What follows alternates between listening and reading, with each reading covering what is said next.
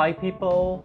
Estamos aqui em mais um mini pod e no mini pod de hoje a gente vai conversar sobre um assunto que me veio uh, justamente lendo quadrinhos. Eu, como eu falei na, na legenda, né, na chamada para esse episódio, Uh, quadrinhos eles são maravilhosos, é, como um flashcard gigante, né?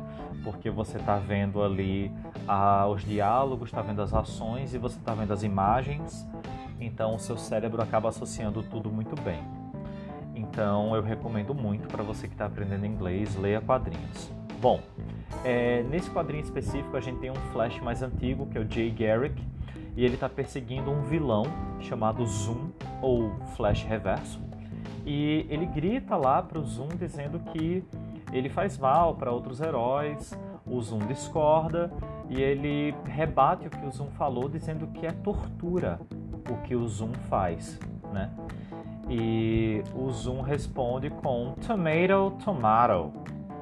E eu achei isso muito legal, porque é algo que acontece muito uh, em filmes, séries, livros e é importante que vocês saibam o que, que ele quis dizer com tomato tomato. Essa expressão tomato tomato, ela veio de uma música do Fred Astaire. O nome da música é Let's Call the Whole Thing Off. Ela é de 1937. E nessa música, eles ficam brincando com essa questão da comparação do inglês britânico com o inglês americano. Então a gente vai ter vários trechos da música onde ele compara palavras que têm a pronúncia americana e a pronúncia britânica diferente, sendo que elas são a mesma coisa. Porque você vai ter palavras que têm, por exemplo, a escrita muito diferente ou que são conceitos diferentes, como subway e underground, né, para metrô, comparando o americano e britânico. Mas a música traz exemplos mais simples. Então a gente vai ter, por exemplo, either e either, que são a mesma coisa, neither e neither. Até a palavra batata ele compara potato, potato, e aí ele chega é, no tomate, né? Ele fala you like tomato and I like tomato, né? Sendo que os dois gostam da mesma coisa.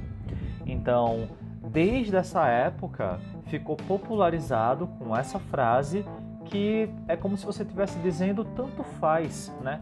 É como se você e eu, ele dissesse, tivéssemos dito a mesma coisa, ou você e eu gostássemos da mesma coisa, né? E é engraçado, tem até uma definição que eu gosto bastante, que é do Urban Dictionary.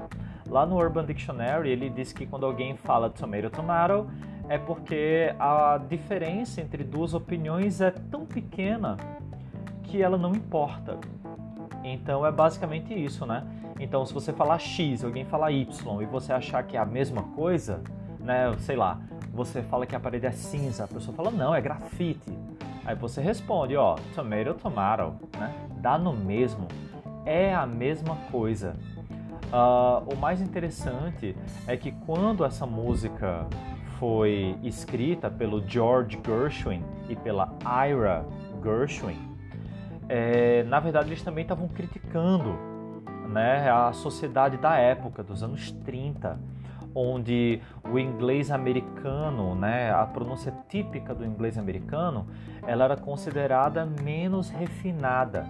Não era algo da classe alta, né, da classe média alta, que tinha ali um privilégio num som mais amplo, né, num som brother, né, um som é, com mais, que toma mais espaço no momento que você vai falar tomato, né? Que seria essa pronúncia mais refinada. Então acaba sendo uma crítica, uma crítica de classe também, né? Porque naquela época eles julgavam, esse, era, esse ainda era um dos motivos pelos quais uns julgavam os outros, né? Tendo essa pronúncia americana típica do tomato, rápida, prática, né, instantânea, tomato, either, neither, como algo que era mais era mais baixo, era de uma classe mais baixa, né? Então fica aí a curiosidade. É, eu espero que vocês possam ouvir a música e prestar atenção nas comparações que ele faz. Só relembrando, o nome dela é Let's Call the Whole Thing Off Eu vou deixar o link na descrição e também recomendo que se vocês encontrarem algum quadrinho em inglês por aí, leiam. Tem muita, muita informação útil. Em um momento como esse, vocês veriam ali, por exemplo, Tomato Tomato, iriam pesquisar e descobririam tudo isso, certo? Então lembrem, se vocês estiverem conversando com o nativo, ele vai ficar muito surpreso é, de você ter, saber esse uso tão específico né, do idioma, que não é algo do dicionário. Então, quando você, quando você achar que a sua opinião e a da outra pessoa é a mesma, manda um tomato, tomato. Bye bye.